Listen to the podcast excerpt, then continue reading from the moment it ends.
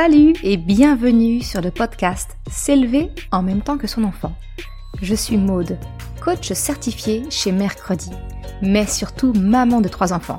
Sur ce podcast, je t'aide à conjuguer la bienveillance avec la réalité de ton quotidien de maman. Utiliser ton choix d'une parentalité bienveillante comme un accélérateur de ton propre développement personnel.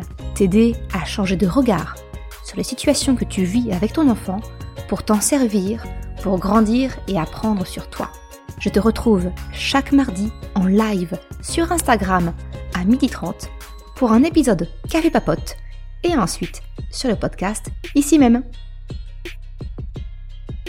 Salut, salut Alors, pour rappel, le sujet en fait d'aujourd'hui de ce Café Papote numéro 9, euh, eh bien en fait, je vais répondre à la question que j'ai reçue de Guigit, qui m'a demandé, qui m'a dit qu'elle a un, un, fils, notamment de 5 ans, et elle ne sait pas comment... Alors je relis son message exactement. Hein. Comment expliquer à un enfant qu'il ne faut pas tout dire? Par exemple, mon fils dit à une dame âgée, toi tu es vieille, ou tu es une mamie, tu vas bientôt mourir?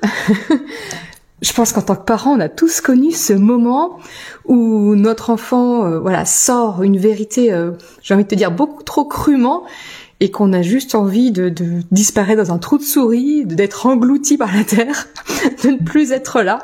C'est un gros moment de solitude parentale très classique. Mais alors du coup, comment on, bah, comment on réagit à ça? Comment on fait pour expliquer à nos enfants que effectivement, bah, les mots ont leur poids? On il y a, voilà, il y a certaines choses, certaines tournures qu'on va éviter, d'autres qu'on va préférer. Comment faire pour expliquer tout ça à nos enfants? Alors, comme d'habitude, hein, si tu la moindre question, tu me la mets dans le chat parce qu'à la fin, euh, une fois que j'aurai partagé mon point de vue, je reprendrai les questions et, euh, et voilà, et je t'y répondrai en direct.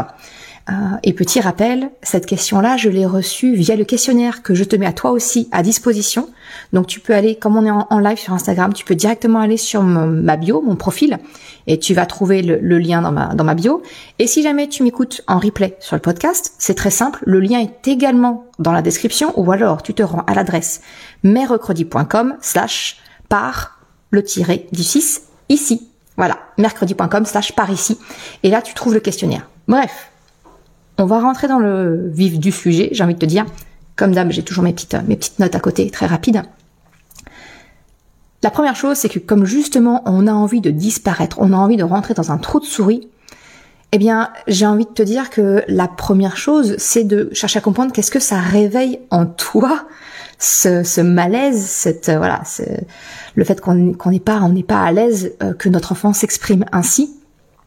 En fait, c'est souvent bah, la peur du regard de l'autre, la peur du jugement et de, de penser que ton enfant reflète tes valeurs, ta, ta façon de l'éduquer et que euh, cette, cette façon complètement euh, sans filtre qu'a de ton enfant de s'exprimer, euh, bah, ça vient refléter un petit peu comment tu l'éduques. Alors, on va mettre les choses au clair tout de suite. Pas du tout. D'accord? Et ça, c'est quelque chose dont je t'ai parlé. Alors, je regarde, ouais. C'est dans l'épisode 19 du podcast où je, je te parle justement de eh bien, qu'est-ce que ça vient réveiller quand le comportement ou les mots de notre enfant nous font honte? Comment, qu'est-ce que, qu'est-ce qui est touché en vérité et qu'est-ce qui serait pas mal, peut-être, d'aller explorer un petit peu?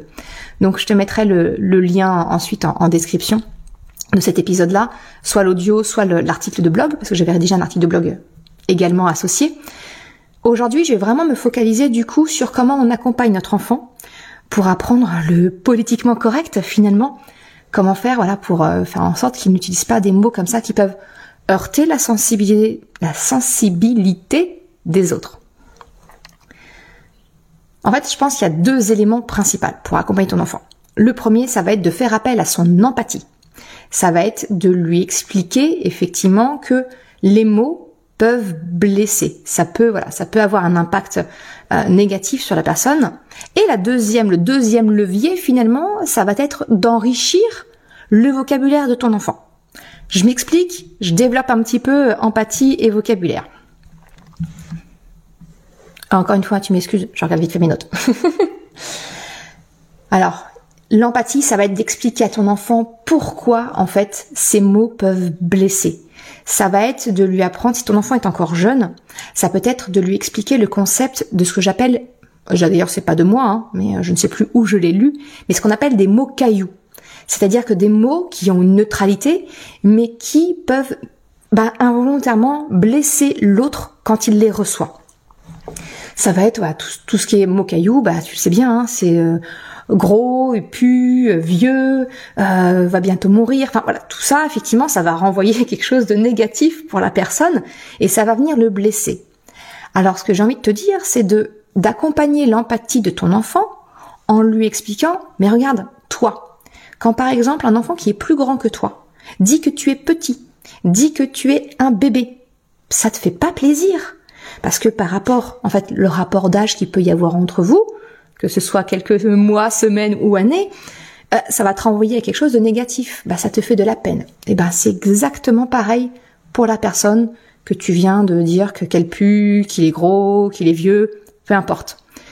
En fait, c'est de développer l'empathie de ton enfant, c'est finalement de lui faire ressentir la même situation et de se rendre compte que les mots peuvent effectivement blesser. Ça, j'ai envie de te dire, c'est le premier point. Sachant que ce, tout ce que je te décris là, Bien évidemment, tu peux le faire a posteriori de la scène, mais tu peux effectivement aussi le faire devant la personne qui a été concernée pour voir, pour lui montrer que non, effectivement, tu ne laisses pas passer ça entre guillemets et que tu es vraiment là en soutien de ton enfant et bah, de par l'explication que tu donnes à ton enfant, si la personne en face de toi est suffisamment ouverte, elle va comprendre que c'est une forme d'excuse que tu as du comportement de ton enfant et qui est un comportement on ne peut plus normal et classique. Parce que ton enfant, il est en pleine construction, il est en train d'apprendre justement le concept que les mots peuvent faire du bien ou bien blesser. Il a aussi un vocabulaire qui s'enrichit au fur et à mesure et que peut-être il a eu ce mot-là parce que euh, ben, il ne dispose pas d'un vocabulaire plus riche. C'est pour ça que vraiment je te dis qu'il y a deux leviers d'action. Le premier, l'empathie, ce que je viens de te décrire, et le deuxième, le vocabulaire. Qu'est-ce que je m'étais noté à ce propos? Euh, Donc, effectivement, le vocabulaire, ça va être pour un enfant euh, gros, grand, petit, vieux. Euh, tout ça, j'ai envie de te dire, c'est, c'est, ce sont des mots simples qu'il a et il va pas, il ne va pas encore avoir assez de connaissances pour y apporter des nuances. Et ça, c'est tout ton rôle de parent, d'effectivement, d'enrichir le vocabulaire de ton enfant pour que son vocabulaire s'enrichisse. Et alors ça, je vais te conseiller un support.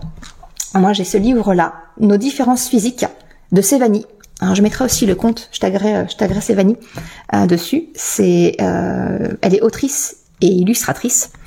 Et dedans, elle parle justement de, toute la, diversité de, de, des, comment dire, Hum, des physiques des personnes, euh, qu'on peut avoir une jambe, deux jambes, euh, une prothèse, des bagues aux dents, euh, des cheveux longs, des cheveux courts, des cheveux colorés, pas de cheveux, les oreilles décollées, qu'on peut être habillé très coloré, tout en noir, voilé, nos âges aussi, qu'effectivement il y a, il y a différents types de personnes. Et j'aime bien, sans spoiler, mais en gros elle te dit qu'en gros, si tu vois, si si on était tous pareils, ce serait triste, ce serait triste. Donc ça, c'est aussi un support qui peut être sympa pour justement accompagner ton enfant à comprendre que on a une diversité euh, de personnes, de physique, euh, d'âge. Euh, voilà, ça peut être ça peut être pas mal. Qu'est-ce que je m'étais noté d'autre également sur le vocabulaire? Ouais, effectivement. par rapport à la personne, elle est vieille, elle va bientôt mourir, c'est une mamie ou c'est un papy, peu importe. Petite anecdote personnelle, je me souviens, ma mère m'a rapporté que ben, je lui avais fait honte une fois parce que effectivement j'avais croisé une grand-mère dans la rue et je lui ai dit comme ça, toi tu vas bientôt mourir. c'est violent, on est d'accord, c'est hyper violent.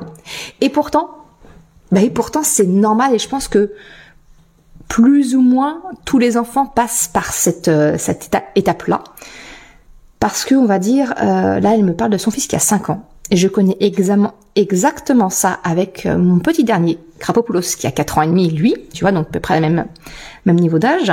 Et c'est un âge, il y a un moment donné, dans la construction, l'enfant va se confronter à la mort. Essayer en tout cas de comprendre ce qu'est le concept de la mort. Pourquoi ça impacte tellement, ça a l'air d'être tellement important que les conditions de sécurité, à chaque fois, nous, en tant qu'adultes, on le ramène à mais tu risques de te blesser, tu risques de mourir. C'est hyper conceptuel pour les enfants. Et donc, ils vont essayer de, bah, de se construire avec et d'essayer de, de se confronter avec cette réalité-là. Donc finalement, quand ton enfant dit, croise une personne et dit, mais toi, tu vas bientôt mourir, toi, t'es vieux, tu vas mourir, c'est pas c'est pas la violence première que toi tu peux percevoir dans les mots ou que la personne peut percevoir dans ces mots-là.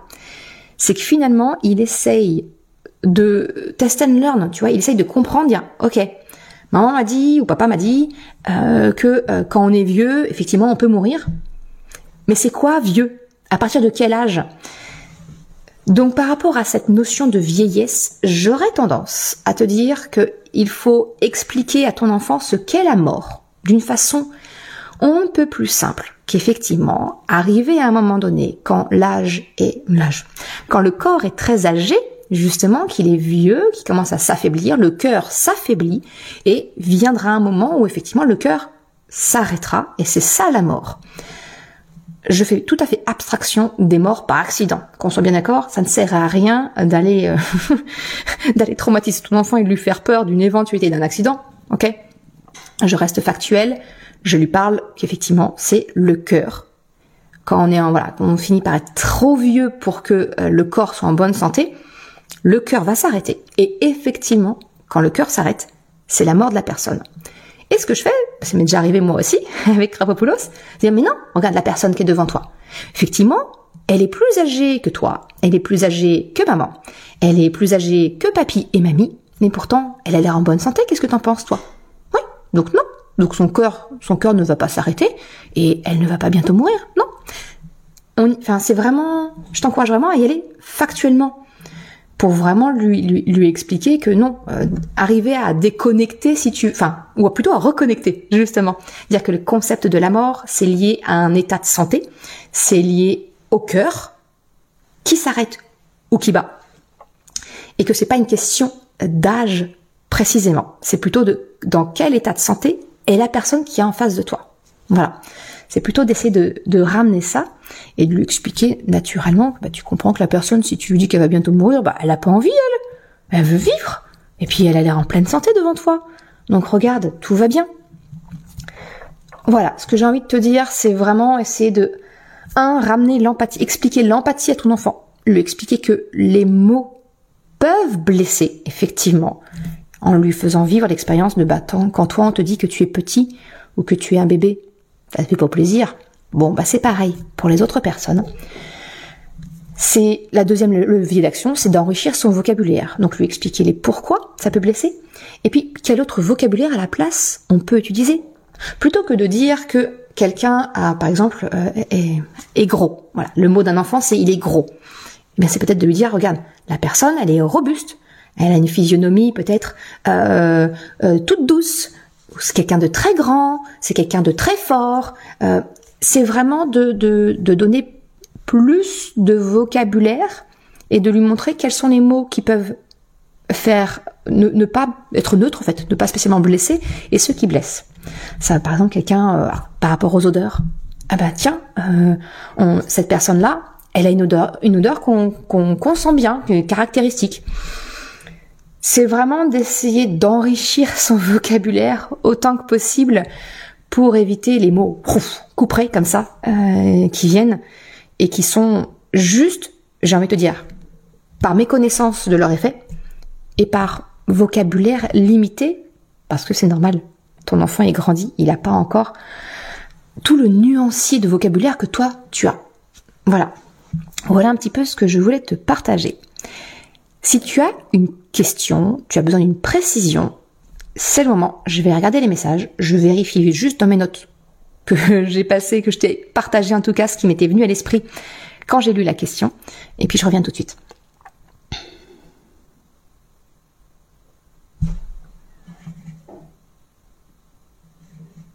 Ok, alors les questions, on va faire le tour. S'il y a eu des questions. Coucou Agnès. Non Eh ben, a priori, c'est que j'ai été claire. On va dire ça On va dire ça. Ok.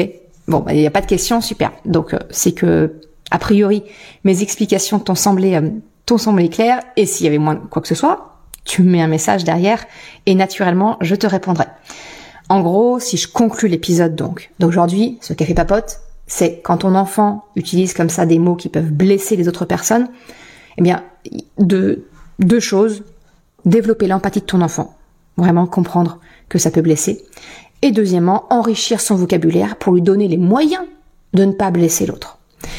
Et, petit bonus, le rappel de l'épisode 19 dont je te parlais, garde bien en tête que cela ne signifie pas du tout que tu es un mauvais parent, que tu l'as mal élevé, voilà, qu'il est mal élevé. Ça ne veut rien dire de ta valeur. Ça ne veut rien dire de ta qualité de parent, d'accord? Parce que c'est un comportement d'enfant. On ne peut plus normal. C'est un enfant. Il est en construction. Donc il est en train d'apprendre. D'accord? Donc, euh, c'est tout à fait ok que ça se passe comme ça, que voilà, qu'il puisse effectivement blesser certaines personnes. Le but, c'est que tu l'accompagnes et que tu lui apprennes. Tout simplement. Voilà pour notre épisode aujourd'hui. Alors je ne vais pas te parler de l'épisode de la semaine prochaine, pour la simple et bonne raison que je suis en train d'essayer de revoir un peu mon rythme de travail pour euh, euh, conserver un peu de temps et d'énergie euh, sur mes autres, les autres sphères de mon travail. Donc je ne sais pas encore si on se retrouve la semaine prochaine ou non. D'ailleurs, je t'encourage à aller voir la story que j'ai fait aujourd'hui à ce sujet pour savoir quel type d'épisode de podcast tu préfères. Est-ce que je maintiens les cafés papotes, comme on vient de le faire aujourd'hui, est-ce que ça t'est utile? Est-ce que finalement non, tu préfères les épisodes solo du samedi et je privilégie cela? Bref, j'ai vraiment besoin de toi, savoir si ce qu'on fait là tout de suite maintenant, ça t'apporte quelque chose, les cafés papotes, si je les maintiens, si c'est plutôt les épisodes solo du samedi, comment comment faire? Sur ce, tu as peut-être entendu que mon estomac est en train de grogner, donc je vais aller manger. Et je te souhaite également une très bonne journée et je te dis à très vite. Ciao Je te remercie d'avoir écouté cet épisode Café Papote. Si tu désires, toi aussi, me poser ta question pour le sujet de la semaine prochaine, ou alors me soumettre une idée de sujet peut-être, eh bien tu trouveras en description de cet épisode le lien du questionnaire pour me faire part de ta question ou de ta suggestion. Si tu as aimé l'épisode, s'il t'a été utile, je t'invite à le partager, à en parler autour de toi. Ou si le cœur t'en dit, de me laisser une note de 5 étoiles ou un commentaire sur ta plateforme d'écoute préférée. C'est le meilleur moyen et gratuit de m'aider à faire connaître le podcast et de m'encourager. Un grand merci à toutes celles et ceux qui prennent le temps de le faire. Je te souhaite une excellente journée, après-midi, soirée, quel que soit le moment où tu écoutes et je te dis à la semaine prochaine pour un nouvel épisode. Ciao